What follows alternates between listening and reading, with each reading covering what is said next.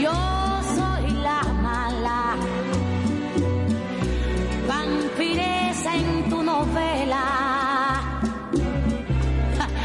la gran tira.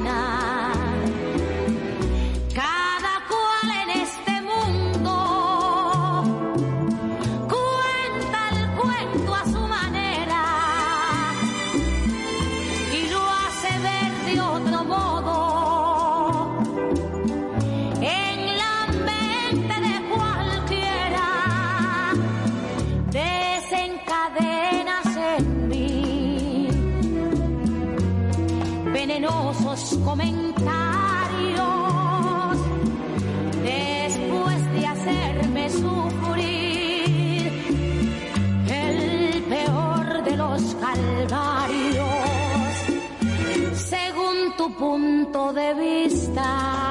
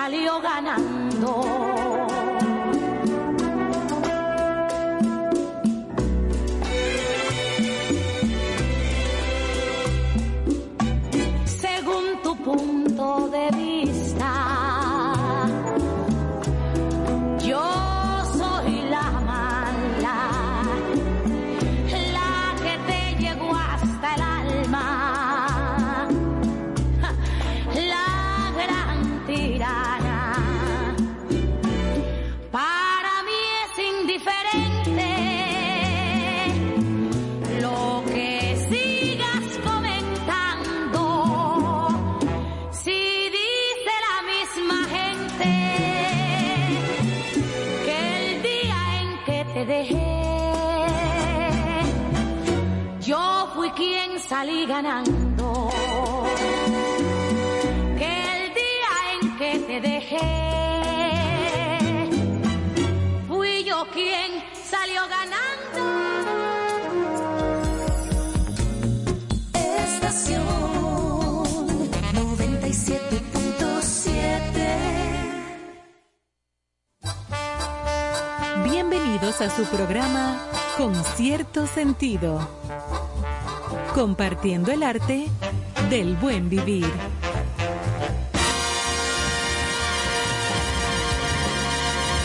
Por estación 97.7.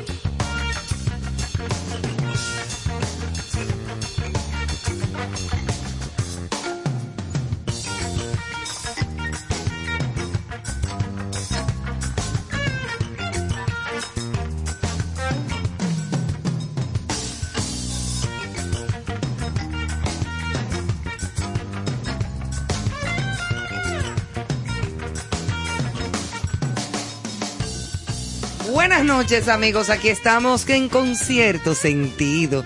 Qué maravilla el poder compartir con todos ustedes a partir de este momento, a partir de esta hora hasta las 10 de la noche, con música, informaciones, comentarios, discusiones. Aquí se genera de todo y sobre todo muy buena música. Buena música, el buen vivir, el buen compartir y la buena vibra para todos ustedes aquí en Concierto Sentido.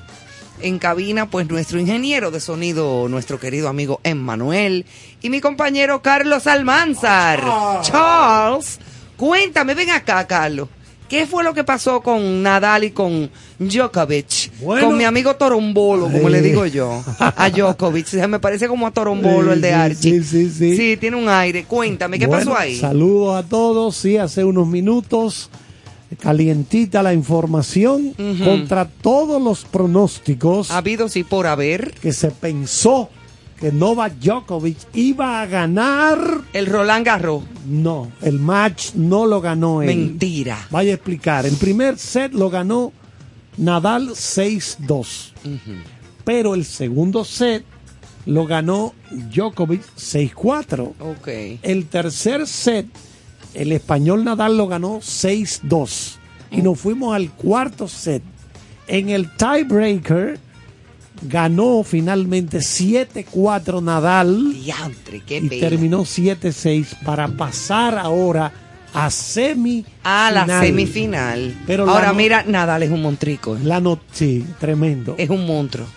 Digo que era contra todos pronósticos porque no se pensaba que Nadal podía ganarle a Djokovic. Hoy. Para que tú veas. Y hace, ¿qué te digo? 20 minutos, media hora, ha terminado este partido allí en París. Terminó hora dominicana a la una y pico de la mañana. De, perdón, hora de París, quiero decir. Una y pico de la mañana de allá. De allá, Sí, exacto. porque aquí son cinco horas menos. Exacto. Claro, claro. Terminó hace un rato, siete y pico, pero ya eran las una y pico, porque yo, Allá. estaba, yo estaba oyendo la última parte de la transmisión en vivo de Radio Francia Internacional, Ajá. que estaba al lado de la cancha ahí. Ay, oían mamá. la- se oía la- el, el peloteo, pa, pa, los raquetazos. se Claro. oían, y estaban ahí. Entonces, Ahora, estamos hablando de dos tremendos Ah, no, atletas. no, no, no, tremendo. Los dos. Pero Nadal se las trae. sí, porque ya Nadal. el número- Nadal es bastante. Ya hace mucho que está en esto. Sí, y ganando y ganando y ganando y ganando. El número uno del mundo sigue siendo Novak Djokovic. Sí. Pero perdió, repito, esta noche, hora de nosotros, siete y pico, una y pico, Una de, la pico mañana, de la mañana de París. De París. En el Roland Garros, que es uno de los, el abierto francés, uno de los, de los cuatro- campeonatos más de la- importantes. Sí, una de las cuatro patas del Grand Slam. Grand Slam, ¿cuáles son? Abierto El- australiano en enero. Exacto. Ahora el Roland Garros, después viene Wimbledon en Londres y finalmente el US Open. El US Open. El abierto ah, norteamericano en, en Nueva York. en Nueva York. Que todos, ¿Sabes cuánto todos tan- los ha ganado Nadal, ¿eh? Sí, ¿Tú sabes cuánta bolsa se está repartiendo en este Roland Garros de París? 46 millones de dólares. Diantre. El que gana el domingo será la final. Sencillo. Si gana el que sea. El que Nadal, sea, se llevan 46 do- no, millones. No, se lleva 2.5 millones de dólares porque recuerda que esos 46 millones, esa bolsa se riega, se reparte entre los que van quedando segundo lugar, tercer lugar. Mm. Segundo, tercero, exacto. O sea, todo el mundo gana como quiera. Y el que más gana es el que gana. el US primero. Open reparte creo que son 60 millones de dólares. Ahora, déjame decirte algo, Carlos. Son millonarios todos, No, ¿eh? claro que sí. Federer, Todos, todos. eh, eh, eh, Djokovic, Federer, Nadal tiene un yate. Nadal es yo millonarísimo, yo un muchacho joven. Sí, treinta y pico de años tiene Treinta y pico, que es un poco medio viejolo Para ya jugar el juego, para sí. jugar, pero sin embargo está en forma y mejor que dar- nunca. Déjame dar otra información. Perdió un español jovencito que ha estado causando furor, Alcaraz. Alcaraz. Alcaraz. Sí, español también, Alcaraz. Perdió de Zverev, Alexander Zverev. ¿De dónde es Zverev? es ruso. Ruso. O, bueno, de por ahí, porque yo no sé Por ahí cómo cerca, es que están compitiendo con el problema este. Porque acuérdate que el torneo que no quiere ver atletas de tenis rusos ni de Bielorrusia es Wimbledon. Porque ellos pueden jugar, pero esto es Francia. Eso es Francia, es diferente. diferente. es Entonces- otra cabeza. Exactamente. Entonces, perdió el español Alcaraz de Zverev. Zverev ganó el primero 6-4, el segundo set 6-4, perdió el tercer set 6-4, pero ganó el cuarto set 7-6, 9-7 en el tiebreaker. Recuerden que el tiebreaker es que llegan empatados a 6, por ejemplo, y empiezan a volear, a servir, tú 3, yo 3, tú 3, yo 3. Exacto. Entonces el primero que logra una cantidad de puntos tal es el que gana ya el- ese set. En el tiebreaker ahí ganó eh, Alexander Zverev. Y, y ahora creo que se va, va a pasar también a la semifinal. Ahora hay dos semifinales, es decir, estos dos se enfrentan por allá y estos dos se enfrentan por aquí. Los que pierdan de, de De aquí, de allá, aquí, se van. se y los van. que ganan Entonces son los que van en la final. El domingo. Ay, el domingo no me lo pierdo yo, pero con cocaleca o con lo que sea, ¿qué hora? En la noche. No, sería, si juegan allá. Si juegan allá el domingo, ¿a qué hora es allá? Para calcular la hora sí, de aquí. Cinco horas, como tú dices, cinco horas de Cinco horas diferencia. de diferencia. Sería, si ellos juegan en la tarde, a la una, aquí sería, bueno, yo no Sería por la mañana de aquí. Exactamente, exactamente. Sí, pero está bien, uno se levanta y se da un brunch de desayuno viendo el juego. El domingo. El domingo. Creo que las mujeres, la rama femenina juega el sábado, El sábado. la final. Bueno, señores, a los amantes del tenis, ya, tú- ya ustedes saben, preparémonos, porque a mí siempre me ha gustado el tenis, siempre también le he dado seguimiento, aparte de que siempre estuve muy ligada al tenis porque mi hija siempre fue te- una campeona nacional de tenis en una época, incluso ganó el premio del atleta del año en tenis de campo, De, eh, mi hija Vanessa. deporte muy Masalles, exigente. sí, muy exigente y a donde hay que tener mucha resistencia física. Eh, incluso los entrenan corriendo y nadando. Tú sabes que la natación da mucha resistencia y es uno de los deportes también más completos que hay. Y, y la alimentación. La alimentación es básica, especial. Ay, mu- especial, mucha proteína. eh, eh, una, bueno, mi hija estuvo con una nutricionista deportiva, precisamente para poder tener la alimentación apropiada para ejercer su, su, su deporte, aparte de que era un adolescente que estaba creciendo. O sea, tenía que tener una alimentación lo suficientemente balanceada y apropiada para eso. Y para resistir.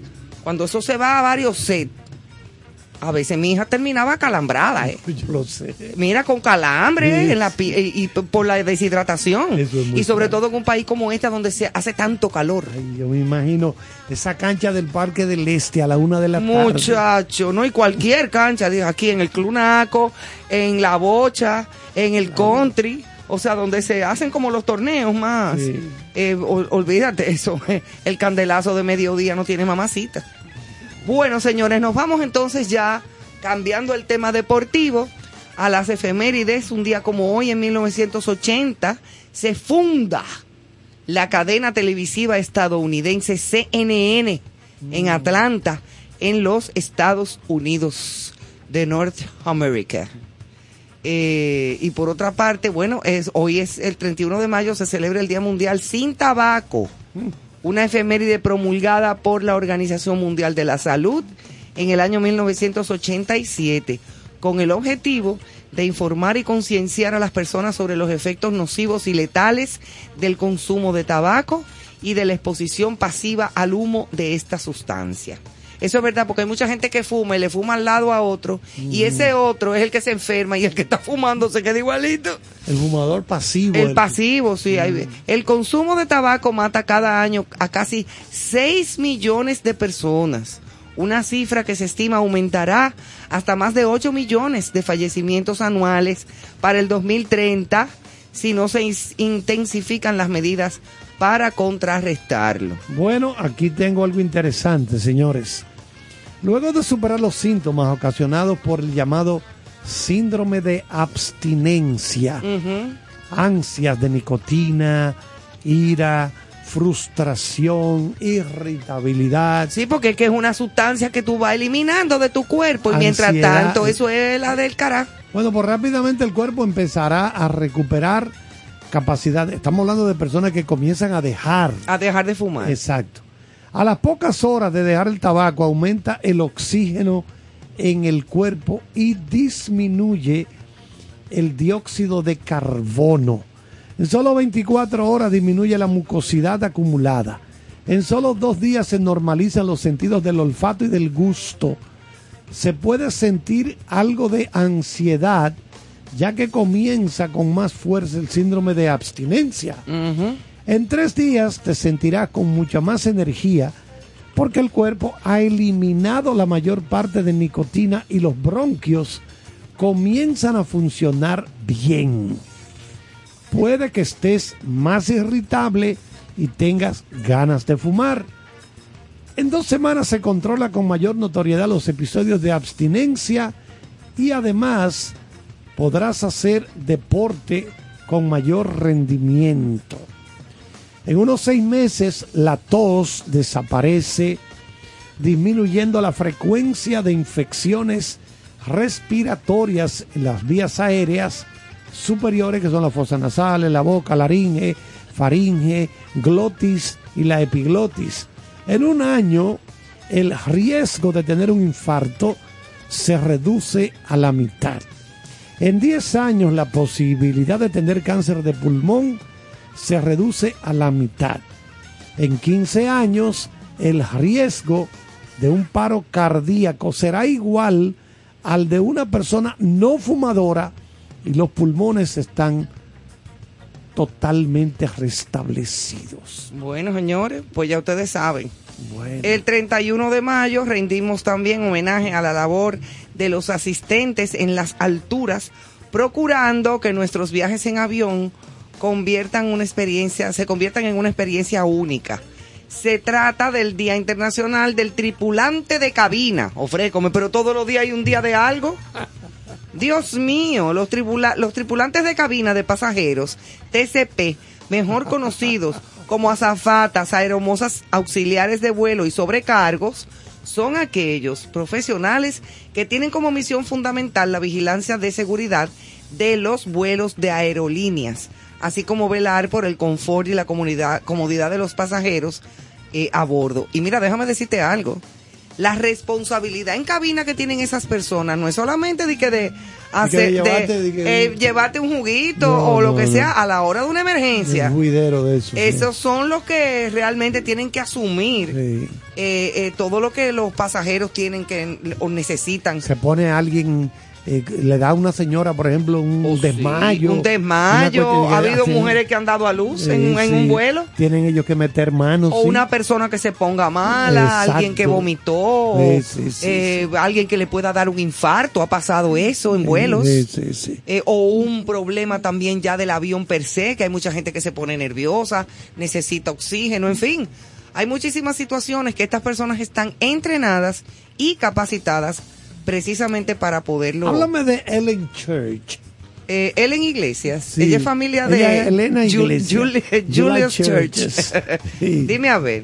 Bueno, Ellen Church fue una enfermera estadounidense que se convirtió en la primera azafata de la historia. Ellen Church. Church. demostrando la importancia de esta profesión que se ejerce allá arriba en las alturas. En el año 1930 se convirtió en la primera auxiliar de vuelo a bordo de un Boeing eh, 80A en un vuelo entre Oakland y Chicago. Entonces, vamos a decir que hoy también se celebra el Día Mundial del Loro. Al loro hay que mandarlo a callar. Del loro. Sí, porque es que el loro... Un- habla un- el loro es un pájaro necio. Bueno, hoy, 1961, 31 de mayo, la nación dominicana se entera a través de la voz dominicana del ajusticiamiento perpetrado. O sea, el 30 de mayo se... Es que matan al jefe. matan al Me jefe. matan al chivo. Exacto, matan al chivo, pero, pero... Un el- día como hoy, ¿tú te imaginas cómo estaba esta- esta- este país? Todo el mundo trancado en su casa. En pánico, en, en incertidumbre. Entonces, aunque tú estuvieras feliz por dentro, Sí. tú tenías que salir a llorarlo. Callado, sí. No, o tenías que salir a llorar. Sí. ¡Ay! ¡Ay, el jefe! ¡Ay, mi papá, mi papá! Mentira, y por dentro, qué bueno que lo mataron.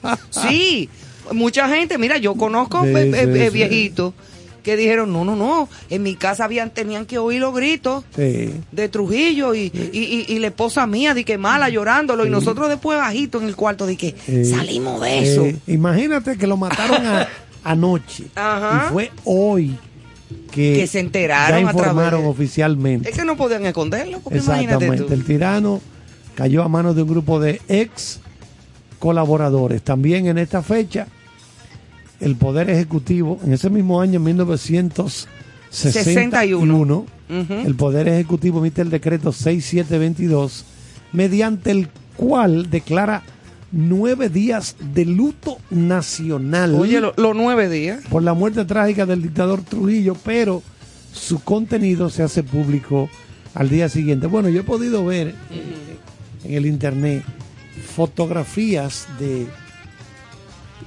de periódicos de la época. Por ejemplo, un panfleto que comenzó a circular Estos mataron al jefe. Ajá. Donde estaban todas las fotos. La foto de Antonio Inver, de, Mateo, exactamente.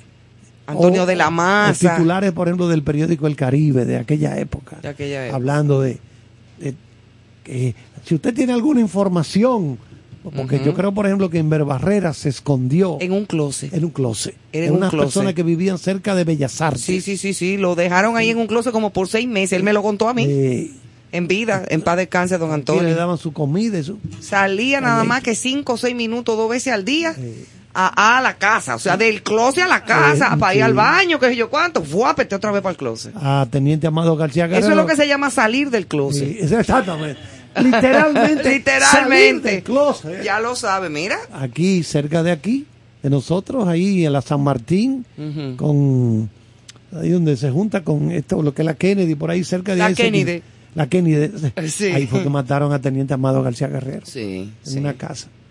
Esa Sí, casa eso de fue, madera ¿no? de Y el pánico que había también porque Ramfi Trujillo se dedicó, ya tú sabes, o sea, hubo matanzas aquí, ¿eh? Porque a los de la masa lo desaparecieron, Sí, claro, a todos. claro. Tú sabes yo matanzas terribles, eso fue una he, cosa. He visto algunos videos de Ramfis hablando. y era una cosa Y horrible. aquello da pena. Ay, sí. Qué patán. Era un patán. Uy. No petán, porque petán era el hermano claro. de Trujillo. Este era Sí. un patán. Adiós, pero Engreído, ególatra. Una, una primero no se quita los lentes oscuros nunca. Y el bigotico, y un el humo- bigotico. el humo que tenía. Era eterno. La entrevista era un norteamericano, viene de una de esas cadenas CBS, que yo, Ujú. a preguntarle. Entonces le va preguntando a través del intérprete. Mire, él, él quiere saber que por qué esto y esto y esto. Yo creo que tú vas la respuesta. Bueno, pues si yo qué, que yo cuánto. Sí, porque que él un era el papá de él. Yo me quedé viendo, ¿qué es Con esto? con un animal. Porque yo he visto, yo vi, yo he visto ahí en, en, en YouTube entrevistas del Che Guevara, después que ya llegan al en el 59, que la cuando triunfa, llegan a Cuba. eh, que triunfa la revolución cubana. Ajá. Y yo quiero que tú veas la, la amabilidad No, pero y la otra gente. del Che Guevara dando la respuesta a la periodista esa que lo está entrevistando. Pero este era un- este tipo, era un eh, ególatra, Ramfi, narcisista. Un patán, un patán. Un narcisista, ególatra, engreído. Uy, yo me Eh, y además bueno. bruto. Y además bruto, porque hay ególatras inteligentes. Pero este arriba de todo era bruto. era una cosa horrorosa. No es lo que tú tienes que ser coronel. co- ¿Cuántos años era que tenía Emanuel? Tú que viviste esa época. Tú que estuviste. No, ahí. pero de verdad, Porque el- niño él lo- De muchachito coronel. lo hicieron coronel. Un muchachito coronel que no sabe ni siquiera ni bañarse bien. Para no decir otra cosa, señores. Hay que estar vivo para ver cosas, como decía mi abuela. Pero a donde hay muchos pietajes muy buenos y a donde hay muchas fotografías y mucha documentación, es en precisamente, y valga la redundancia, en los documentales estos de René Fortunato. De los, Que se fue a España a buscar Sí, sí, sí, eh, sí, sí. pietaje de cuando Trujillo visitó a Franco. Exactamente. Fue a Nueva York. Y todo eso es Sí, pietaje original, ¿eh? sí. O sea, eh, hizo un buen trabajo de muy- investigación y hay que hay que darle su, su voto de, de- Ayer- de ayer me- reconocimiento a René Fortunato. Ayer me topé con, con una foto de Trujillo a colores. Sentado en un escritorio y una persona o dos personas agarrando la bandera dominicana atrás, porque le ven las manos agarrando la bandera. No que la bandera estaba pegada en la pared, no, no. Había dos gente agarrando. Pero, oye, yo me quedé sorprendido de la, de lo, de la nitidez de esta foto, Sí. que es de, de la colección de Getty Images, que es una empresa norteamericana que se especializa en Ah, fotografía. pero tú sabes qué fotos eran esas. esas eran de la de verdad, de, esa de época. verdad. De la de verdad de esa sí, época. Exactamente. Que son indestructibles. Ahora, aquí, ese banco de imágenes, filmaciones, documentales, lo que fuere, reportajes de la época de Trujillo, que estaban en el Canal 4, se, se han desaparecido. ¿eh? La gente No, se- eso fue un Se desastre. lo llevaron todo el mundo. Se lo llevaron, ahí no había or- orden de nada. una cosa tan Muchísimos, muchísimos, incluso tengo entendido que hay muchísimos pietajes de muchísimas cosas, incluso hechos ahí en Radio Televisión. Dominicana de cuando Doña Casandra Claro. y Elenita Santo y todos esos artistas que se lo dejaron destruir. Porque eso tiene que estar, imagínate, esos son eh, eh, sí, eh, películas eh, eh, viejas No, que, y tú te y imaginas. que había que digitalizar Claro, ya, porque si no, eso se daña con el tiempo. Sí, entonces, eso tiene una gran importancia, porque tú le enseñas eso a la gente más joven hoy. A esta generación de Vengan a ver cómo era que se manejaba Exacto. esa época. pero ¿Cómo se imágenes. hacía televisión, por ejemplo? Entonces, ahí está Trujillo con su bicornio, su pluma, Ajá. su traje. La- miren cómo era que él iba a algunos eventos. Pues toda la gente ve las imágenes y eso complementa la lectura. Claro, y la Es historia que se te hace. Es el palo. Pero lo grande, hay una historia muy simpática de, estamos hablando de los años 50, 60, ¿no? 50 y pico, 60, sí. Que tú sabes que Lenita Santos era una de las grandes eh, eh, artistas dominicanas De su época, eh, la, la famosa Salves Sí. y las merengues de esa época. Y Elenita tenía su programa. Ella vio, parece como que en un programa de fuera, a alguien que había mandado a hacer como una estrella gigante, como de papel de ese maché, y entonces eh, la presentaba una voz en off, en esa época, imagínate. Y con ustedes, fulana de tal, y entonces la persona salía de atrás de la estrella y rompía el papel. Y eso era lo último de la matica en esa época. Ella mandó a hacer su estrella en la voz dominicana, pero no dijo que se le hicieran de papel. Que Espérate. Cuando ella va a grabar el programa, con ustedes, Elenita Santos. Nada más se oyó tum. Se la hicieron de cartón piedra. Ay. Ella pensaba que era de papel. Ay, Virgen de la Alta Yo Gracia, creo que ella- perdóname. yo creo que ella está viviendo en México. ¿Ella está viva? Creo que sí. Ay, Dios. sí. Porque ella, lamentablemente, ya aquí No, ella está muy tuvo viejita un ya. accidente y que pereció una persona, una muchacha. Ay, no me diga, no sabía La eso. autopista, creo que la autopista 30 de mayo, un accidente. Me imagino que la afectó se mucho. cruzó, exacto. Murió esta Wow. persona y yo creo que a partir de ahí ella. Se fue del país. Creo que su hija vive allá en México, es lo que creo. Bueno, pero no lo dudo que se haya tan ido ya de simpática, can- es un Una mujer encantadora, Uy, educada, agradable, divina. Yo la, la recuerdo yo pequeña, porque mi, mi, mi familia era muy amigos eh, de toda la vida de doña Casandra Damirón. Y uno iba a la voz dominicana y, y- y tú te acuerdas que uno podía ir de público a los asienticos esos que estaban abajo eh, eh, en, el estudio, exacto. sí. Yo recuerdo eso como, como ahora. Y a mí me entraban a los camerinos y de todo. Yo conocía a los artistas, yo chiquita, con dos colitas y unos lentes. Necia que yo era. Yo estaba en toa. Ya tú sabes. Señores, vámonos con un break musical y venimos en breve con más informaciones y comentarios en concierto sentido.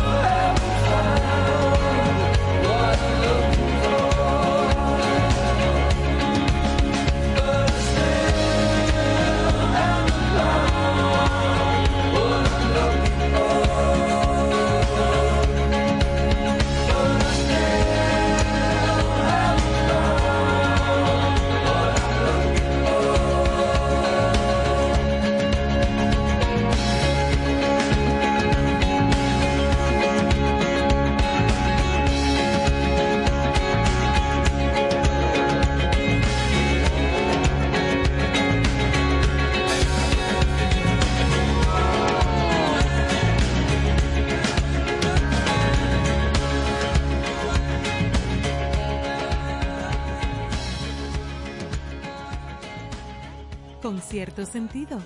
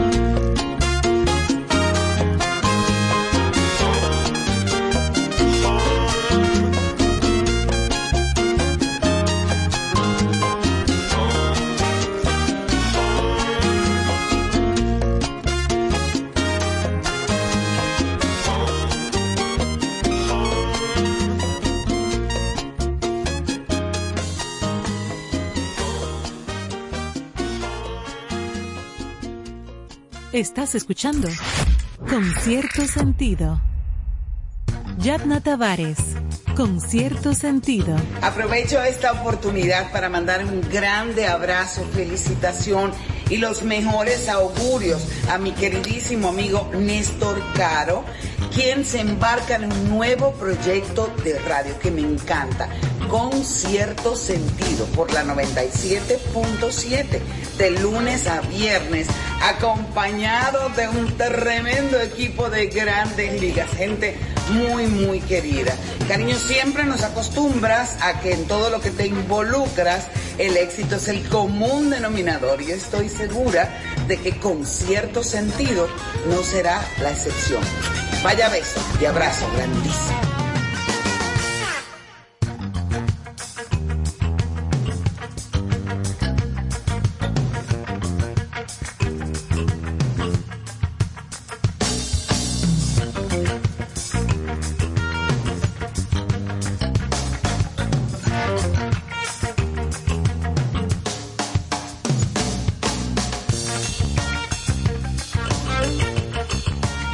Aquí Bueno. estamos de vuelta, señores, después. Óyeme, qué diquito más bueno ese. Oh. Ese es de Coldplay que tuvieron aquí hace poco. Exactamente. La Pero- versión con eh, Rhythms of the World. Claro, pero está buenísima. mundo, ese Es como, como un tumbao, como salsera, Eh, asalseado. Asalseado. Sí, como un salseo ahí. Buenavista Social Club. Social Club, que aunque no tanto, tanto, rebájale dos, Sí. pero rebájale dos, pero, pero buenísimo, muy buen tema Bueno, de Coldplay. antes de comentar nuestro editorial, eh, con el caso de nuestro amigo activista en defensa de la tierra que decidió atacar a Mona Lisa. Ay, sí, el tipo se disfrazó de mujer. Sí, ayer lo comentamos aquí. Se disfrazó de mujer. Él, óyeme, se disfrazó de mujer en una silla de rueda. Entonces le tiró un bicochazo. ¡Ay! ¡A la Mona Lisa! Oye bien, Qué y buena. después entonces le estaba repartiendo rosas a la gente. Ese es un loco de mente. Esto, esto no está fácil. No, la gente anda loca ahora, menos mal que él le cogió con un bicocho y no con un Eh. arma de fuego, como Estados Unidos. El Museo del Louvre interpuso una demanda contra el individuo que este domingo pasado lanzó un bicochazo y cocho que impactó contra el cristal que protege a la Se Gioconda quedó la Mona Lisa llena de suspiros. de Leonardo da Vinci. Fuentes del lugar indicaron que el Louvre aplicó el procedimiento habitual previsto para personas con movilidad, como tú decías, Mm. estaba en silla de ruedas, permitiéndole admirar esta obra mayor del Louvre.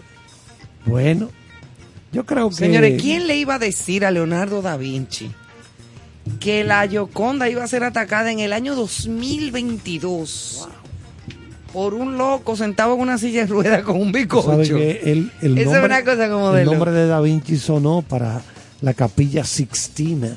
Finalmente se la dieron a Michelangelo, Sí, a Miguel Ángel. pero eh, Da Vinci sonó Oh, pero claro, eso era, una, eso era un... A Da Vinci le gustaba trabajar de madrugada. Me imagino que Como, con, como, como todos los con artistas. muchas velas y esas Los cosas. ¿verdad? artistas casi todos son noctámbulos. Exacto, son vampiros. Sí. Son vampirescos. Los que crean canciones, los escritores, los pintores, Sí. eh, son la mayoría noctámbulos. Ellos es una cosa salen de noche. impresionante. Ellos salen de sí, sí, noche. sí, sí, de noche que se le monta la musa Exacto. y la tataramusa. Hay una canción de Neil Diamond que dice eh, When the evening comes to set me sí. free. Ajá. Cuando llega la noche a liberarme. When the evening comes. Sí, porque es que la noche encierra muchas cosas.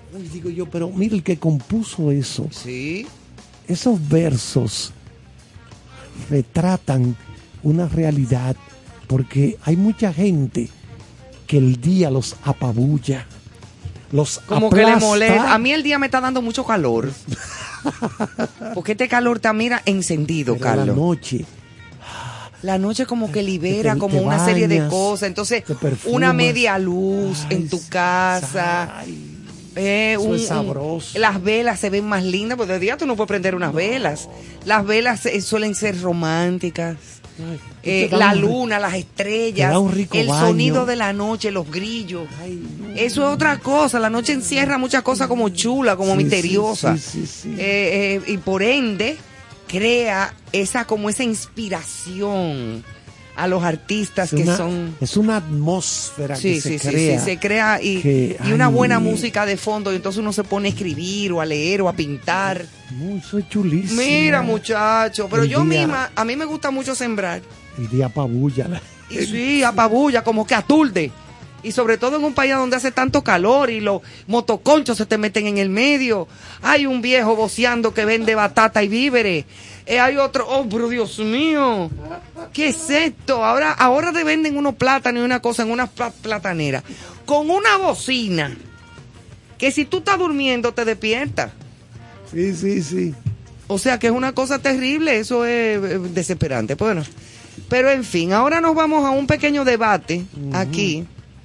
Y hasta Emmanuel lo voy yo a meter en el debate. Vamos a ver si Manuel se bota ese monstruo y empieza aquí. Óyeme una cosa lo que te voy a decir y escúchenme, amigos, amigas y amigues Amigues. que nos siguen. La falda le encaja bien a los varones. Una falda. Mira, J Balvin, Bad Bunny y otros famosos la lucen sin ningún tipo de miedo ni de problema. ¿Se pondría usted una falda en algún momento? Este debate se pone sobre el tapete una vez más a propósito del revuelo por la más reciente publicación del cantante J Balvin modelando cuatro cortes diferentes de faldas. Otros artistas han revuelto las redes sociales uniéndose a esta tendencia. Yo vi a Bad Bunny con un vestidito rosado y unos tacos y esa canilla. Qué cosa tan fea. canillú. Con aquella canilla larga, fea. Bad Bunny. Aquel hombre tan horroroso y tan maltramadito, tan contrahecho, con todo y que es flaco. Ay, no, fuña tú. No, señores, vamos a respetarnos. Óyeme, yo te voy a decir algo. Eh, eh, yo sé que los hombres en la historia de la humanidad y de las culturas, los pantalones vinieron a ponérselo como quien dice los otros días, porque Sí. antes los hombres vestían con túnicas sí, sí, sí. eh, esas batolas que nosotros le decimos de que a la película de Jesucristo, señores, no, no se usaban pantalones, eran túnicas. Y fíjate que los soldados romanos usaban como unas cosas que parecían una faldita, Sí, que eran como unas falditas, con unas eh, protecciones de piel, de cuero, eh, las sandalias famosas y las botas romanas que eran amarradas sí, sí. a las piernas con tiras hasta allá arriba. hasta arriba para protegerse. Eh, eh, pero era por razones obvias de que no había esa alta costura ni mucho menos las mujeres vestían túnicas amarradas con sogas y con y con tiras muy bonitas y muy femeninas y, y eso de los pantalones yo no sé en qué año vamos a, a- a buscarlo es que surgen los pantalones para los hombres pero esa faldita y esos vestiditos que se están poniendo estos bandidos a esta altura del juego, vamos, vamos, vamos a respetarnos, ¿eh? Emanuel, ¿tú te pondrías alguna falda alguna vez en la vida? ¿Y tú? No, no, no, por eso depende, porque por ejemplo, si estoy en- ya en Inglaterra, Espérate. Eso te iba yo a decir, si tú, te- si tú eres un escocés exacto, y vas a tocar una gaita, sí, exactamente. las canciones eh, prohibidas, por ejemplo, los de la, un gaitero se pone su traje escocés y se ve súper elegante y muy masculino. Claro, Aquí tengo un caso esa vez de Jaden.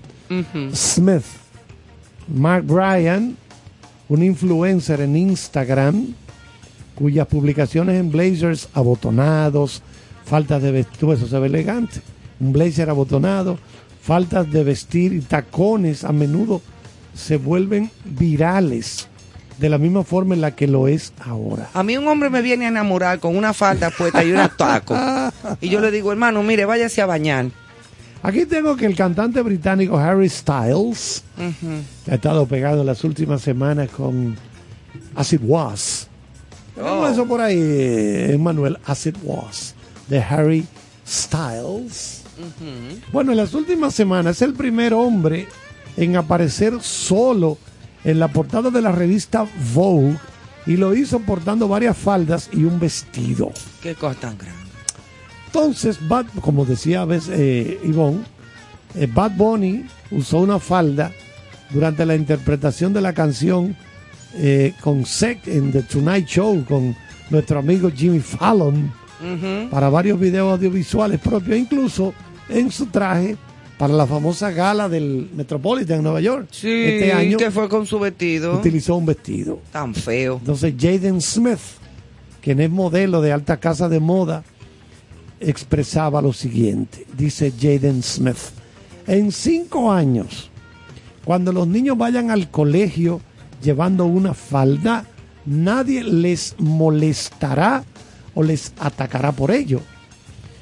Yo me estoy llevando la peor parte de las críticas al ser el primero, de tal forma que mis hijos y las próximas generaciones pensarán que ciertas cosas son normales, aunque en mi época no lo eran, afirmó hace seis años en una entrevista. Eso mismo decía Tulile. Eh, ah, Tulile se puso su falda. Oh, y unos pamper y un brasiel Ay, y un Dios. vestido de novia. ¿Tú no te acuerdas de Tulile? Y Toño. No, Toño- pero to- Toño. Toño Rosario. Bueno, precisamente, y aquí en el patio, en Quique Sí. la Bella, Háblame de eso. ¿qué encontramos sobre este tema? Dos puntos. Uno de los primeros que recuerde, bueno, precisamente fue Tulile. Y otros ejemplos más recientes, los merengueros Toño Rosario, que es súper loquísimo, vistiéndose, que es, medio punk con, con, con loco.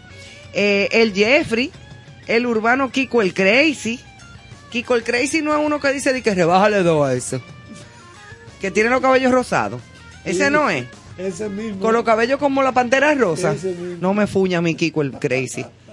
El magnate de la comunicación Santiago Matías Alofoque, quien ha vestido falda durante varias presentaciones en el programa. Muy feo, a él no le luce.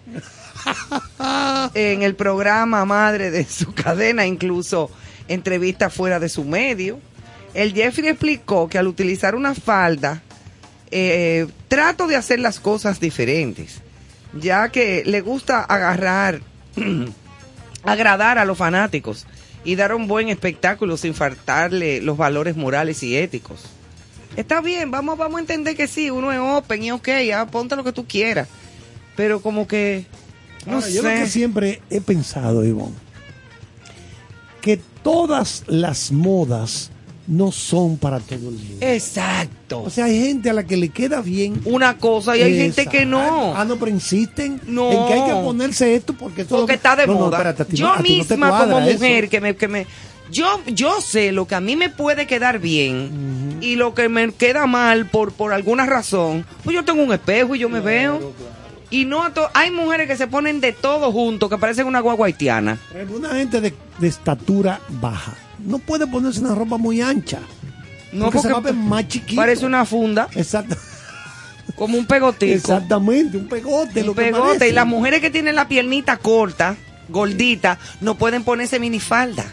Así como la gente que quiere disimular un poco el, el sobrepeso, se viste de negro. Exacto. Y es correcto. Y se ve más, eh, más esbelto. Exacto. con alguna eh, eh, cosita ancha arriba, Exacto. un poquito suelta, Así- sin apretarse Eh, demasiado. así mismo. Porque aquí hay gente que se aprieta, que se le salen 64 en pella y el ombligo se le marca. Que eso es una cosa horrible, señores. Uno tiene que saber que le queda bien. Claro, porque que- oye, eso no es para todo el mundo. Para un hombre ponerse una falda, en primer lugar tiene que tener una pierna bonita. Exacto, porque va a Porque enseñar- mejor tápatela. Tú vas a enseñar las piernas. Tú vas a enseñar la pierna, entonces ponte tu falda, pero con tu pierna bonita, Exacto. gorda, bonita, bien torneada, pero no la canilla de Bad Bunny, que parece una garza, un flamenco era lo que parecía ese muchacho. Vamos a, vamos a respetarnos. Entonces, dicho esto, uno se pregunta, ¿surgió todo este revuelo cuando una mujer salió vestida por primera vez con un pantalón o con un conjunto de chaqueta y saco y pantalón? Según la Real Academia de la, De la lengua. de la Lengua, el término o la palabra moda significa uso o modo o costumbre que está en boga durante algún tiempo o en determinado país. Dos, gusto colectivo y cambiante en lo relativo a prendas de vestir y complementos. Tres, conjunto de la vestimenta y los adornos de moda. Eh, valor que aparece con mayor frecuencia en un conjunto de datos. Esas son las acepciones, o sea, la- la- los significados que aparecen en el Real, Sí. en la, de la Real Academia de la Lengua Aquí y tengo- datos. aquí hay algunas cosas curiosas. Por ejemplo, en Escocia Ajá. Se dice que se usaban estas faldas para impedir que se mojaran la parte baja de los pantalones, debido a las grandes lluvias que caen en Escocia a lo largo de todo el Y año. se enlodaban enteros, claro. Con el paso de los años, esta prenda se simplificó, desapareció la parte superior, quedando solo el kit, que es la falda escocesa, como la conocemos hoy en día. Pero yo he visto al rey Carlos de Inglaterra, por ejemplo, a Charles, Sí. con sus faldas escocesas y muy elegante. se ven bien, sí. Ataviado muy elegante con su, su, su chaqueta arriba, que eso se usa mucho en Inglaterra, y su falda escocesa puesta y su media Primera larga. mujer que usó pantalón. ¿Quién? Primera mujer que utilizó un pantalón. Amelia Bloomer, feminista, diseñadora de moda, fue la primera en intentar introducir los pantalones en las mujeres. Para ello, su diseño se inspiró en el tradicional traje turco que consistía en una falda a la altura de la rodilla que se usaría con unos pantalones anchos debajo. Oye, qué raro eso. Háblame de México. ¿Qué pasó en, En México se dice que la primera mujer que utilizó pantalón fue Adela Velarde Pérez, con solo 13 años. Oye esto, ella se rebeló contra sus padres y salió de su hogar a formar parte de la Cruz Blanca durante la Revolución Mexicana. En su icónica foto viste con pantalones, botas, cananas y sombrero de ala ancha.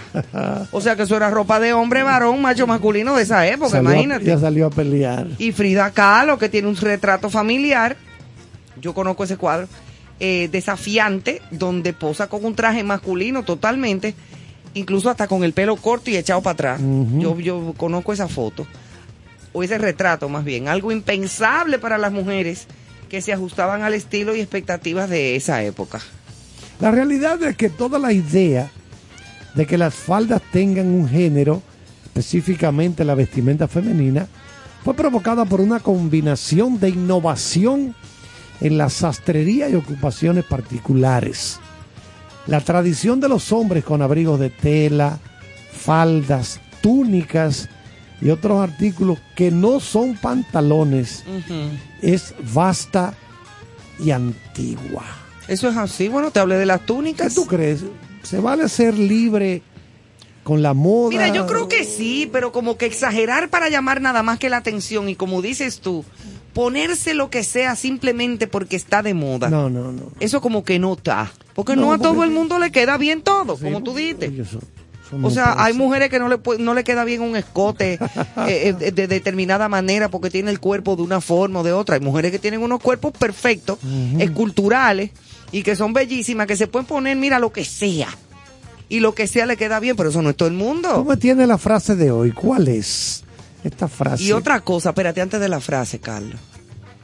Ustedes los hombres no se sentirían como un poco incómodos con una falda puesta por aquello de... De Bueno, que ustedes, yo me imagino que ustedes por tienen dentro- cosas que nosotras Yo las mujeres imagino- no yo- tenemos. Yo, me imagino que, que por dentro eso debe traer su aditivo. como un panticito. Exacto.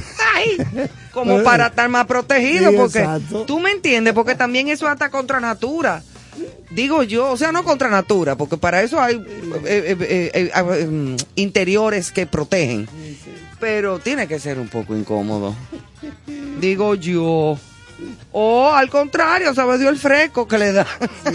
Ay. La frase de hoy, señores, la moda se debe comprar el estilo. La moda se debe comprar el estilo.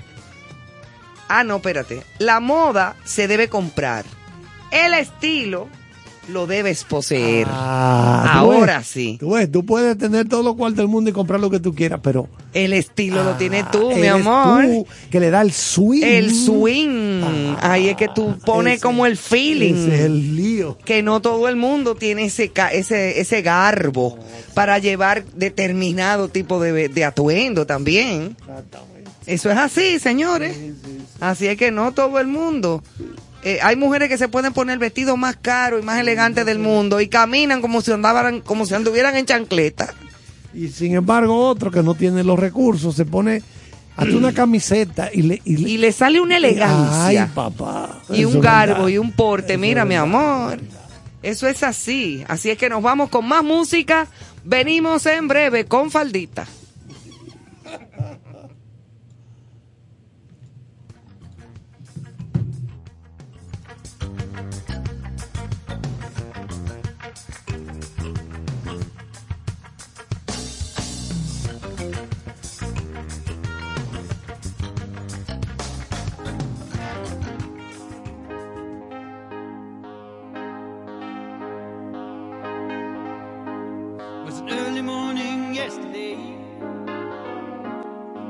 before the dawn.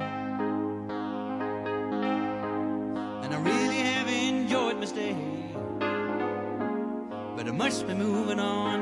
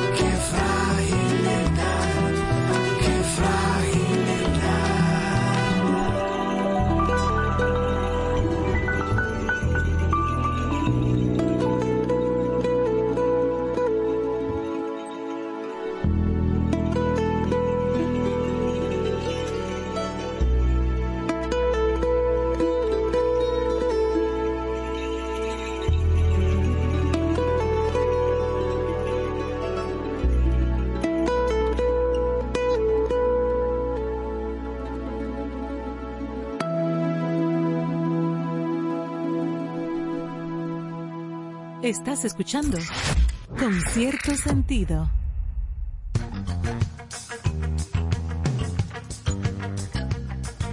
Ay, pero me gustó. Bueno, muchas gracias. Sí, no, hablábamos del tema este que me gustó muchísimo. Hay una teoría que es la que han explicado de cómo él compuso esto y a quién se la dedicó esta sí, composición. bellísimo, bellísimo. Esta es la composi- es lo que, lo que lo que he leído.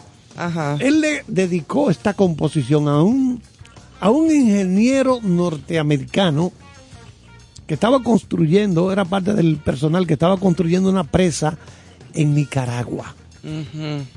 Estamos hablando de la época de Reagan, por allá atrás. Sí, estamos hablando de los 90. Entonces, se- Antes, antes de los 90. había un enfrentamiento entre los sandinistas y los contras. Los saldinitas. Exacto. Y se produjo en uno de esos enfrentamientos, tiroteos y eso entre esa gente. Pérez murió ese ingeniero. Y él, Sting, como que le dedicó esa canción a él. Porque la es una canción en contra de la violencia. Incluso ese mismo álbum tiene cantidad de canciones, incluso por las mujeres de los lo- las madres chilenas También. que perdieron sus hijos Exacto. y toda Ah, una estilo serie de, canciones exacto en- la- la- en las Chile. viudas las las madres Pero eh, la versión que acabamos de escuchar es la versión que se hizo claro salseadas salseada O latinosa. y el propio Sting haciendo un esfuerzo cantando en español Cantando en español. pero por eso te digo el arreglo es buenísimo chulísimo, y no es la, la, la típica fragile que conocemos que es divina esa canción es bella preciosa. De lo mejor de él, de lo sí, mejor de lo más bonito de que- lo mejor de Sting, mi que- gran amigo, eh. Sí, que te- gran amigo. se criaron juntos en sí. allí por la, por la por la Guarocuya para allá Bueno, Manuel me dice que Bueno. fue manboy de, de Sting. sí cuando Police cuando de Police ya Sting le hacía el sonido Bueno, señores, nos vamos con un tema que ha llamado mucho la atención en estos días, eh, porque como que ha creado dentro de ese mundo como del misterio que siempre encierra Ay, eso, sí. ha creado como medio revuelo. porque- Triángulo de las Bermudas. Sí, señor, mira, es un el crucero por el Triángulo de las Bermudas no. devolverá el dinero si el barco desaparece. o sea, si el barco no aparece más, te Bueno, devuelven el dinero. No, no, fuimos con tu barco, todo el mundo. Sí, pero la compañía le devuelve el dinero será a los familiares que queden vivos, Ah, digo bueno, yo. será así. Los turistas pagarán a la empresa hasta 1.800 dólares por días a bordo del transatlántico Norwegian Prima. No teman desaparecer en esta Ay, excursión por el ¿cómo que no? triángulo de ¿Cómo las no Bermudas. teman? Oh, pero ven acá. El tour ofrece un reembolso del 100% y su dinero será devuelto en la rara posibilidad de que desaparezca. Pero si tú desapareces con el barco, ¿qué, a, a dónde te van a devolver la pues te lo darán a tu familia? Bueno, ¿sabemos realmente qué es el Triángulo de las Bermudas? ¿Qué hay de leyenda? ¿Qué Hay hay, mucho, ¿eh? de realidad? Pregunta, ¿es cierto que en esa zona geográfica del planeta desaparecen barcos, aviones, personas sin dejar rastro? Eso se ha dicho Según toda la vida. estudios publicados por nada más y nada menos que la National Geographic, normalmente tendemos a dotar de un significado sobrenatural aquello que no podemos explicar, pero la realidad también puede acabar con una buena historia de ficción. Vamos a compartir aquí entre Ivonne y yo algunas de las teorías más probables. Por ejemplo, la primera teoría, errores humanos. Por desgracia, los errores humanos ocurren. Muchos de los accidentes que han tenido lugar en esta zona tienen que ver con errores de cálculo, con fallos tecnológicos propios de grandes aparatos o con malas decisiones. Es algo que nunca se podrá eh, demostrar simplemente porque ocurren en zonas que al ser tan extensas y alejadas de las costas, recuperar restos se hace prácticamente imposible. Eso es verdad. Eh, también tiene, se habla de la meteorología.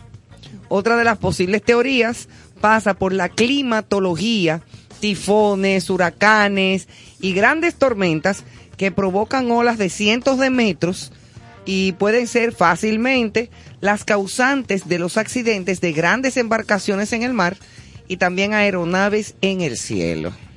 Bueno, variaciones magnéticas y niebla electrónica. Hay una teoría que puede ser mitad ciencia, mitad ficción, que habla de una niebla electrónica. Este concepto fue acuñado por Rod McGregor y Bruce Jernon en su libro titulado The Fog. La niebla, La The niebla, Fog. Sí, Y hay una película también que se llama The Fog. Sí. Sí, sí, sí. Ambos supervivientes de un accidente, eh, un viaje muy acciden- accidentado por la zona, y aseguraron que un vórtice electrónico en medio de una niebla espesa chocó contra las alas de su avión. Debido a esta niebla electrónica, todos los aparatos tecnológicos del aparato, estamos hablando de los años 70, se estropearon dejando a la pareja sin rumbo y sin visión. Según su propio relato, 75 minutos después aparecieron en una zona de Miami, oigan eso, en la que era imposible llegar en tan poco tiempo. ¿Es esto una realidad o es ficción? Hay muchísimas cosas extrañas también que han pasado en el planeta que uno como que no se las explica. Puede que ambas cosas, ya que el Triángulo de las Bermudas es uno de los dos lugares de la Tierra en los que las brújulas señalan el norte verdadero y no el norte magnético. De ahí que se diga que en el Triángulo de las Bermudas las brújulas se estropean. Bueno, cuando yo estudiaba electrónica, yo recuerdo que la brújula lo que hace Es una viejula montada en una escóbula. Exactamente. claro que sí. Ay, Digo- Bon, dame digo- una galleta. Digo, yo soy loco con una escoba. Tú barres. La, Mira, la brújula indica lo que es el norte supuestamente verdadero, pero el magnetismo es contrario. Es, contrario. Por eso marca hacia arriba. Cuando tú coges la brújula en cualquier parte del mundo, sí. indica el norte El del norte planeta. es hacia Pero arriba. realmente lo que está indicando es, lo que está es, lo que debe ser al sur, sale para arriba. Oh. Dime qué otra cosa. Pero una cosa como extraña, tú ves, eso me dio miedo y frío. Mira, entonces también habla de los agujeros azules. El subsuelo marítimo de las Bahamas tiene agujeros azules. ¿Y qué son los agujeros azules? Son grutas de miles de años que existen en esa zona y que crean corrientes muy fuertes que son capaces de lanzar a la deriva a barcos de gran tonelaje. Porque ustedes saben lo que pesa un barco, ¿verdad? Ustedes lo ven flotandito en el mar. Ay, qué lindo el barquito, pero eso son toneladas y toneladas de hierro. Claro. Entonces son cuevas, estos agujeros azules, son cuevas verticales profundísimas. Y se tiene constancia de que la más profunda del mundo, situada precisamente en esta zona, se llama el agujero azul de Sha- Sasha Jungle. Wow. Sasha. Jungle. Y tiene 300 metros de profundidad. Eso se traga lo que sea. Bueno, la, la parte más profunda del mundo está en la, la fosa de las Marianas, que está frente a las costas de Filipinas, 10 kilómetros para abajo. Ay, mamá. 10 kilómetros. 10 kilómetros Estamos de de entre 10 y 11 kilómetros hacia abajo. Hacia abajo, directo. Así. Y en vivo. Bueno, por ahí está Susan ya, que en un ratito le vamos a preguntar de toda esta cosa rarísima. Bueno, eso sí es complicado. Y también las explosiones de metano, Carlos. Sí, un reciente descubrimiento de este mismo año, las aguas de Noruega, puede aportar una teoría nueva respecto al Triángulo de las Bermudas. En esta zona, en unos cráteres muy profundos, similares a los agujeros azules, habría grandes concentraciones de gas metano. Yo no lo descarto eso. No, no, no, no, porque son cosas que pueden hacer cualquier tipo. Ahora, se han generado tantos y tantas historias eh, que para mí también es. Dije que no se puede volar por ahí, dije que los aviones desaparecen. Y tú sabes las veces que uno ha cruzado por ahí camino para Miami. Y diariamente miles Y diariamente de miles cruzan. de aviones cruzan por esas rutas. Unos más arriba, otros más abajo. Ahora, sí tenemos que recordar que han ocurrido cosas extrañas, como la desaparición, creo que fue en los años 40, Sí. si mal no recuerda, una flotilla de aviones de la Fuerza Aérea Estadounidense Sí, eso es verdad. que desaparecieron Desaparecieron todos. de forma misteriosa. O sea, Cuidado y lo también- tumbaron, cayeron en el fondo del mar y no lo encontraron. o se lo llevaron los... Los que viven fuera. digo los que yo, viven fuera, ¿verdad? Pásame una menta, por favor. Ah, no, Sí, está bien. ahí hay una menta Vámonos de uva. Ya Susan anda por Bueno, pues Susan Curiel en breve con nosotros, como siempre con sus martes de buena vibra. Y nosotros nos vamos con la buena vibra de la buena música de Concierto Sentido.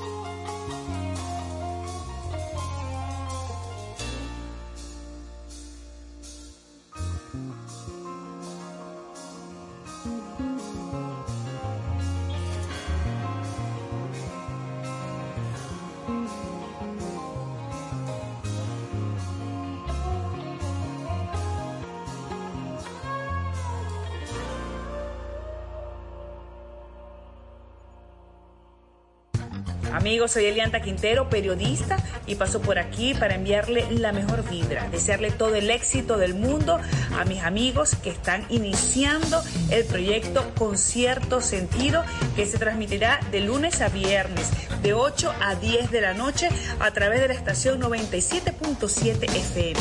Un concepto que buscará resaltar los valores, la cultura y el arte. A ustedes lo mejor del mundo. Con cierto sentido. Yatna Tavares. Con cierto sentido. Aprovecho esta oportunidad para mandar un grande abrazo, felicitación y los mejores augurios a mi queridísimo amigo Néstor Caro, quien se embarca en un nuevo proyecto de radio que me encanta, con cierto sentido, por la 97.7, de lunes a viernes, acompañado de un tremendo equipo de grandes ligas, gente muy, muy querida. Cariño, siempre nos acostumbras a que en todo lo que te involucras, el éxito es el común denominador y estoy segura de que con cierto sentido no será la excepción. Vaya beso y abrazo grandísimo.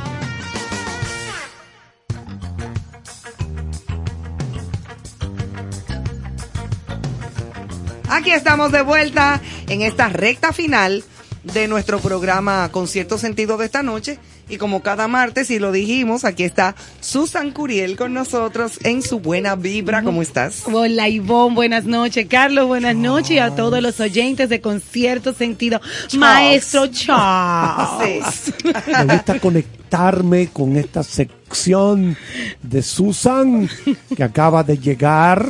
De Del Rabat. triángulo de las veremos. Ay, el triángulo. De ahí fue que ella llegó Y ahora. no, no, no. Y mientras venía en el camino, escuché ese, ese tema tan extenso y sobre todo tan didáctico que venían tratando Ivonne y tú del Triángulo de las Bermudas. Sí, buenísimo. Me encantaría que comenzáramos hablando un poquito más del Pues Triángulo de las cuéntanos, ¿qué, qué, qué te, qué, te, ¿qué te llega a ti de ese lugar como tan misterioso del planeta? del planeta. A ver, tú sabes que nuestro pla- todo lo que existe en la- no todo lo que existe en el universo tiene una coincidencia perfecta.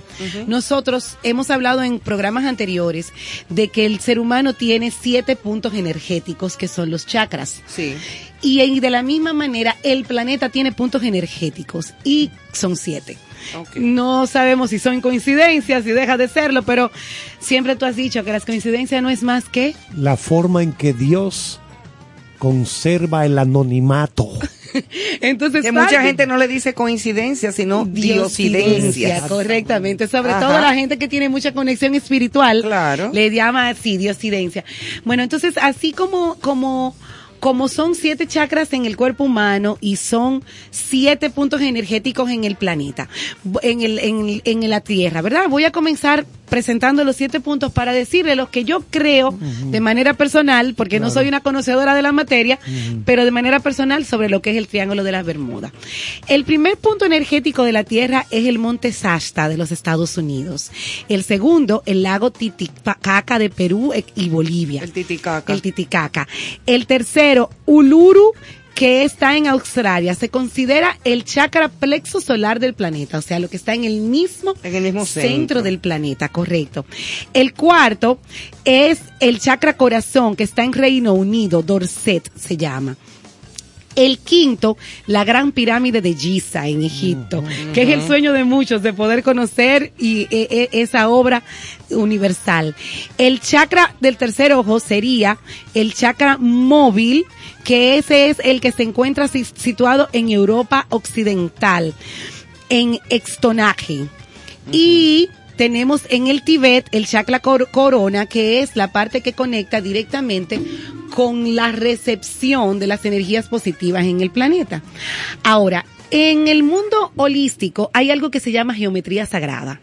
Y se dice que todos los puntos que tienen una condensación interesante de energía forman triángulos, cuadrados o círculos. Esas tres eh, formas geométricas son las que condensan las mayores cantidades de energía, que no es una no es una coincidencia que las pirámides sean exactamente triangulares. Claro. Este triángulo de la Bermuda es una condensación energética interesante. Ahora, lo que he leído y lo que, lo que conozco de él es que es una condensación energética manejada por lo que ustedes decían, por nuestros compañeros que no viven en este planeta, al igual que la isla de Pascuas. La- Se yo- dice que en la isla de Pascua también han pasado fenómenos inexplicables Inex- para nosotros. Comenzando por, por los muñecos que, que Sí. están en la isla de Pascua. fi- figuras de piedra grandísimas. Bueno, enormes. incluso en el ¿Cómo Machu? Picchu de del Perú hay eh, eh, eh, lugares a donde solamente desde el aire Se pueden ver. Se- tú lo puedes ver y cómo fue que hicieron eso ahí. exactamente. La ¿cómo? gente de aquí. Si no habían aviones supuestamente en esa época. Y otra cosa, en Giza, en, Exactamente. en la, En la pirámide. En la gran pirámide, la principal, hay un agujerito que mide como algunos 5 o 6 milímetros de diámetro. ¿verdad? Una Ujú. cosita. No me voy a meter acá. Y en la mañana, el lucero de la mañana cuando amanece, la luz de ese lucero entra justo por ese agujero que parece haber estado hecho con un láser ujú. Entre la piedra e ilumina la cámara del faraón. Sí. O sea, es, es que eso es una maravilla arquitectónica Es una que cosa todavía que tú no te la puedes explicar de cómo cuatro suceder. tigres con una fardita, Hay una chancletica. una Hacen chancleta, no estos- tenían tenis, estos cálculos. medio en cuero, está, medio en cuero. Ah. Calcularon eso Cal- y cómo hicieron el- el- el- esa, esa, Esa precisión la para que precisión eso fuese de así. láser para que no es que no. Entonces, es- No, no, es que no son puede. cosas, pero no, no nos tenemos que ir más lejos. Veamos nuestros monumentos coloniales. La Catedral Primada de América. Dime la arquitectura, dime la forma geométrica que le pueden dar a los techos, que pueden dar en toda la decoración arquitectónica de la catedral. Y tú dices, pero nosotros no lo podemos hacer ahora en el 2022. ¿Cómo, fue- cómo era posible? Pero y, y el Duomo de, mi, de y Milán? el Duomo. O sea, ¿cómo que tú te quedas como, logras? no, mentira. Esto no, Esto no lo hizo la gente. Esto no lo hizo la gente. Entonces, una de las teorías que siempre ha habido con el Triángulo de las Bermudas es que es el punto a través del cual hay una teoría de que la Tierra es hueca y de que no solamente tenemos vida extraterrestre, sino, Sino que tenemos, tenemos también vida intraterrestre. De hecho, hubo un experimento en Rusia para los para el 1988-89 en que comenzaron los rusos a perforar y con un perforador eh, gigantesco comenzaron a una a un cierto nivel de profundidad comenzaron a escuchar voces y Cuidado, gritos. será que estaban volviéndoselo. Pero date cuenta Porque de yo esto. sí he oído que hay vida intraacuática. Intracua- claro, de hecho, acuérdate que, que cu- cuando la, la Antártida No, y en el mar, a, a- a profundidades que el hombre no puede llegar, hay una serie de vidas con luces propias. Sí. De una serie de animales que nunca han salido a la superficie ni nadie ha visto. que tú dices, Que y tú esto, que- dices, esto no es de aquí. esto no es normal. Sí, porque son luminiscentes. Son Sí, luminiscentes. Y aparte de eso, imagínate la presión que, Que están tiene ahí abajo para aguantando. que yo pueda peligroso. estar ahí abajo. allá abajo, que sería la misma presión. Que oye, esto, fuera de atmósfera. Que Ajá. tú mencionabas lo de la catedral. El librito, porque es pequeñito, el librito no tiene tantas páginas y es pequeñito, de Fulcanelli. Fulcanelli es el último alquimista El último de, alquimista. de que se tiene conocimiento. Ese- creo que en 1927 por ahí como que se desapareció. Oye. Fulcanelli escribió El misterio de las catedrales.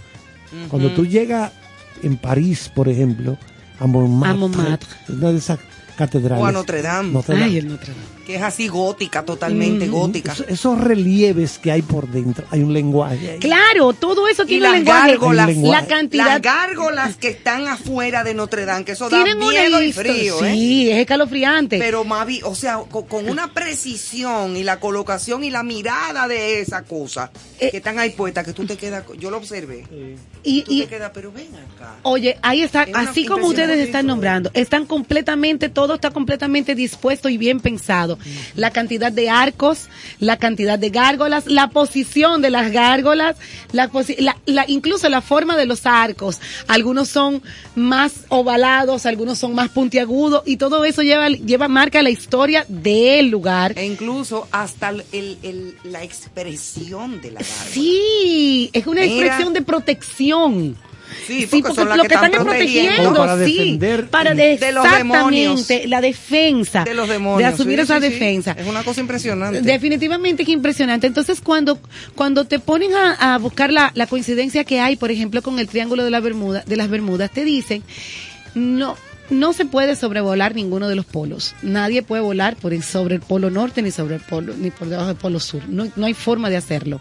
Entonces, se dice que ese es el punto de entrada a la infratierra. Que por ahí es donde la energía y la entrada de, para, para esos, esa, esa civilización que se presume puede existir ahí. Entonces se supone que con los, con el Triángulo de las Bermudas, más allá de que sean eh, unos, unos secuestros extraterrestres, por decirlo de alguna manera, se entiende que son infrahumanos que son los infrahumanos que hacen ese tipo de, de secuestro para entonces poder tener conocimiento de lo que es la raza humana y estudiarnos cada vez más. Lo cierto es que nosotros estamos... A mí me gustaría que me vinieran a buscar, pero de allá afuera. ¿Tú no te quieres ir para lo del No, para allá abajo no. No. A mí no me mande para allá abajo, no. A mí que me vengan a buscar en una nave. Eso- y va- adiós, pero estamos más cerca. Ivonne. Tú tienes que pensar que estamos más cerca si nos quedamos por lo menos No, aquí para allá adentro. abajo, no, no, me da claustrofobia. Yo prefiero montarme en la cosa que me, me voy a volar. No, no. Entonces, la verdad es que nosotros como humanos estamos, vivimos en pleno desconocimiento porque no sabemos qué tenemos en el fondo del mar, del mar, qué tenemos No, fuera del ¿qué planeta, qué tenemos dentro. No y eso sabemos que sabemos ya bastante para lo que antes para no se lo que sabía. antes se sabía, definitivamente. Pero en el final de todo esto, lo que sí siempre el humano tiene la, la, la- el criterio de entender es que todos los, lo- los todas las teorías que existen en el mundo, todas las formas de ver las realidades que se pueden presentar ante cualquiera, ante cualquier eh, incidente como los que pasaban en el Triángulo de las Bermudas, que no podíamos explicarnos, que todavía no podemos explicarnos, la realidad es que nosotros siempre hemos mantenido una actitud ante todo eso de, pos- de positivismo y de pensar que todo lo que, que, que siempre estamos protegidos, de que nada nos puede pasar, porque si no, esa sensación de vulnerabilidad que nos diera No nuestro matar, desconocimiento. uno va a vivir en paranoia eterna. Te desarma. Sí. Quedas desarmado. Si Y de por sí hay gente que piensa así y entonces le crea una especie de ansi- ansiedades y, y viven en panic attack. Ajá. Y viven en, en- no, así no se puede vivir. No, así no se puede. Ahora, hoy, hoy este fenómeno, Susan, eh, para, no sé si tú tenías un- otro tema para hoy, porque Eh, esto no. de- del Triángulo de la Bermuda lo, estaba en- lo teníamos Está tan para- interesante. Sí, no, pero que uno de esos fenómenos que a mí me ocurre con frecuencia, a mí, no sé a otra persona, Ajá. Es el asunto de hace tiempo que no veo a Ivonne. ¡Pam! Ay, Y me la sí, a mí me pasó.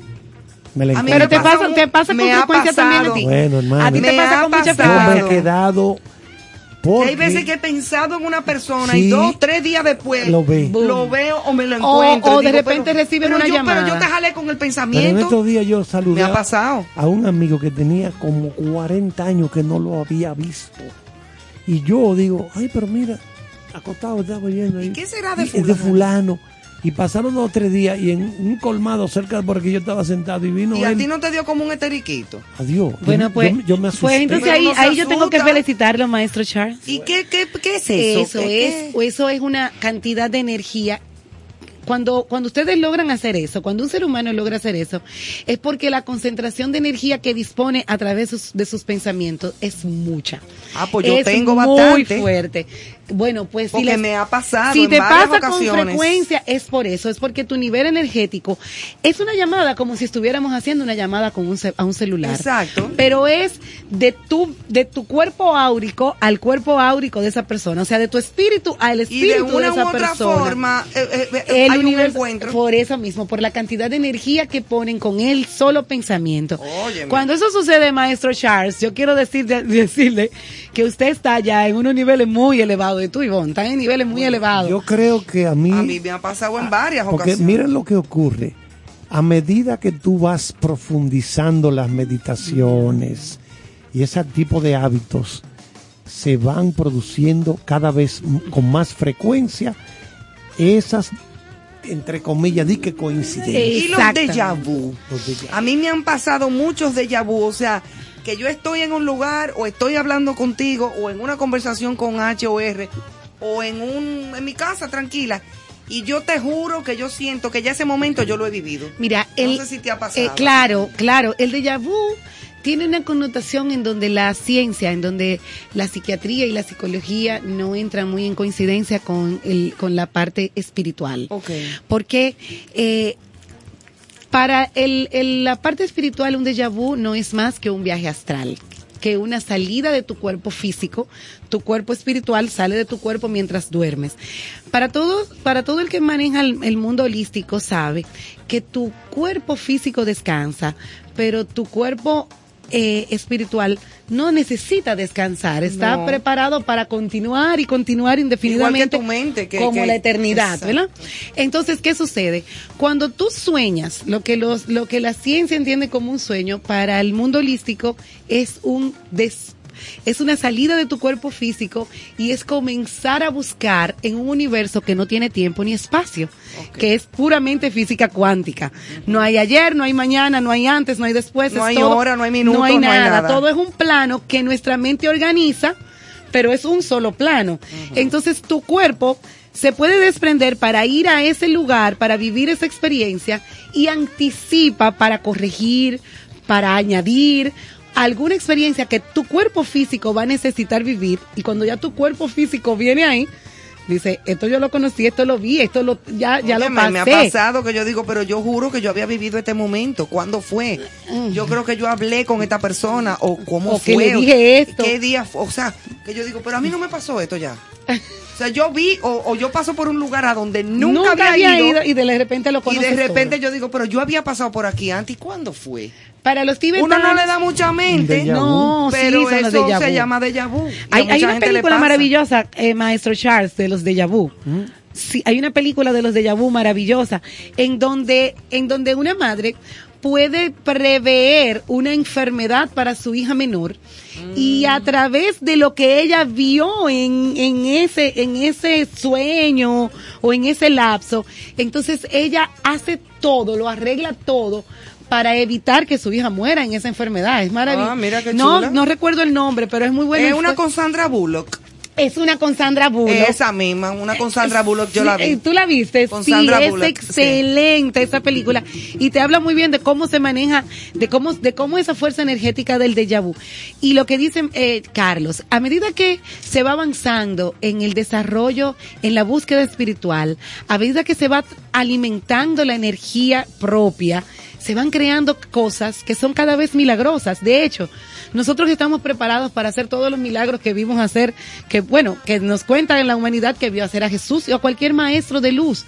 Todo eso es, es lo que nosotros debemos hacer, pero nuestro nivel energético muchas veces no está todavía en la, bueno, o sea, no estamos tan elevados. tan elevado. Nosotros teníamos a Saibaba.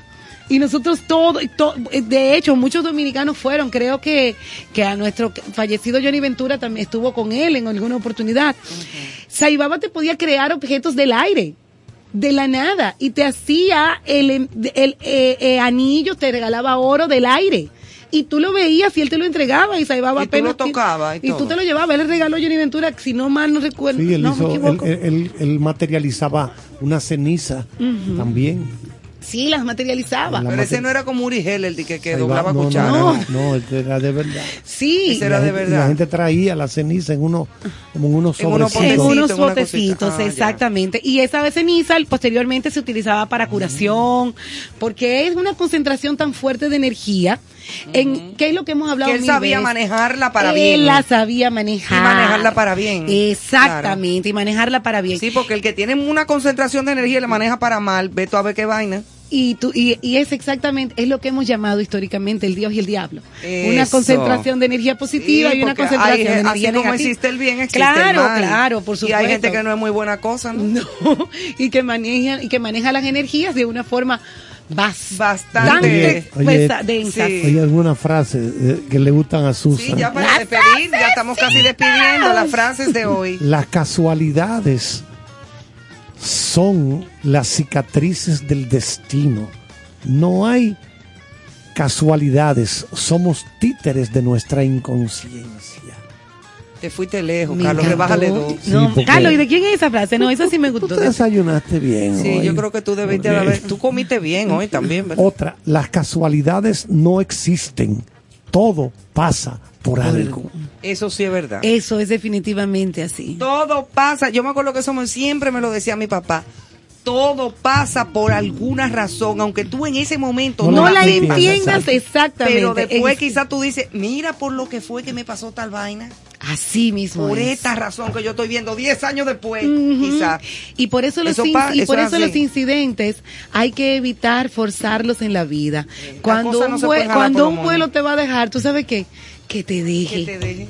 Que, que tengo que pagarlo. de- Óyelo, oye- Págalo. oye eso te está evitando otra cosa. Que te deje. Oye, nada sucede por casualidad. En el fondo, las cosas tienen su plan secreto, aunque nosotros no lo entendamos. así es. Está Así- tan loco hablando de eso. No. El fuerte hace su destino. El débil sufre el que le impone la suerte. Así es. Carlos, te fuiste a lo profundo. No, me encanta, me encanta Me cómo va a está dar un mareo, Carlos. Oye, El hombre, Yo no he cenado, Carlos. tú te desayunaste bien hoy. Sí, sí, es verdad. El hombre es el verdadero creador de su destino. Cuando no está convencido de ello, no es nada en la vida. Así mismo es. Y es, es todo, to- mira, esas frases me han encantado, Carlos, hoy. Y todas van muy ligadas a lo que estamos diciendo. Sí, sí, es una van de la mano. Sí, es una postura de que todo es una formación que vamos haciendo nosotros Yo creo mismos. que, mira, todo es una cadena, todo está entrelazado. De una manera Y a veces lo vemos como muy distante una cosa de la Ajá. otra. Y al final del camino todo tiene una como un enlace Sí. de alguna manera en la vida. Sí, tú No sabes que, que yo me, reí, me río mucho siempre con Mafalda. Para mí, Kino fue genial con Mafalda Mafalda. es de mis ado- ado- adoraciones. Adoraciones. Y ella tiene, en una de sus tiras cómicas, dice, ella est- está leyendo el, el, peri- el diario, ¿verdad? Y ve eh, la guerra en Israel, problemas. Y entonces Mafalda se pone la mano en la cabeza y dice, gracias a Dios que el mundo está tan lejos. Porque creemos que nada de Sí, eso. que nada de eso tiene pasa nada aquí. que ver con nosotros. Y, y otra, y otra, eh, otro cortito de Mafalda, que ella tiene siempre su mapa mundi. Sí, ella tiene siempre su Ah, mapa siempre tiene un mundi, mapa mundi sí. al lado. Y entonces en una como que acababa de ver las noticias con el papá y llegó con la cara de compuesta y se paró al lado del mapa mundi y lo miró y dijo, bájenme del mundo, me quiero bajar. me quiero bajar. Qué genialidad, qué Oye, era genialidad. genial. No, pero Entonces, Kino era el genial. Sí, Entonces, Kino lo, era- lo- lo que se le puede recomendar a la gente es que no se asuste cuando experimenta una de estas cosas. Al contrario. Sí. Al contrario, No, al siempre contrario. que eso se experimenta es porque hay una- un nivel de concentración positiva Un nivel de desarrollo. Importante. Buena Y lo- onda. Muy buena onda. Y lo que hay que tratar de hacer siempre con ese tipo de eventos es de reconocerlos e incentivarlos.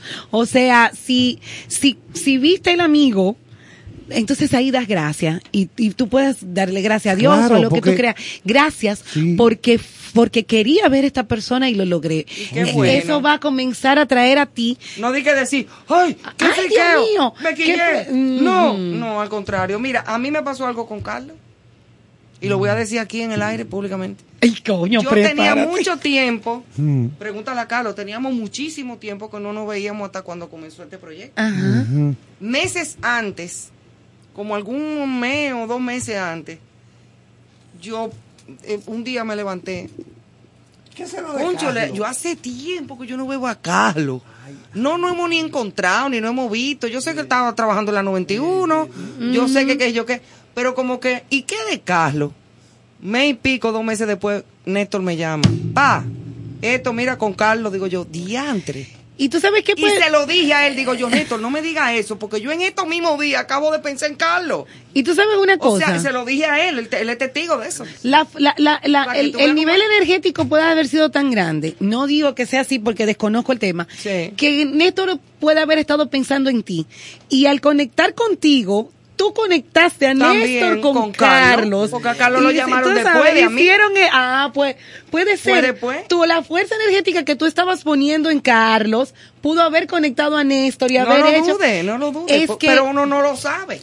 uno no lo Y sabe. cuando Néstor me mencionó a Carlos, digo, yo no me diga qué bueno, pero yo estaba pensando en él en estos días. Y no le había dicho nada a él, o sea. Cosas, Charles. señores, ya nos vamos a acostar que me está dando como hasta hambre. Vámonos a, a- a dormir, a descansar, a currúquense, quiéranse mucho. Y será mañana con otro reencuentro aquí en Concierto Sentido. Gracias, Susan. Gracias a ustedes. Con estos temas tan chulos y tan positivos sobre todo. Gracias a ustedes y buenas noches, a dormir feliz. Buenas noches, hasta mañana. Lo dejamos con buena música. mañana. How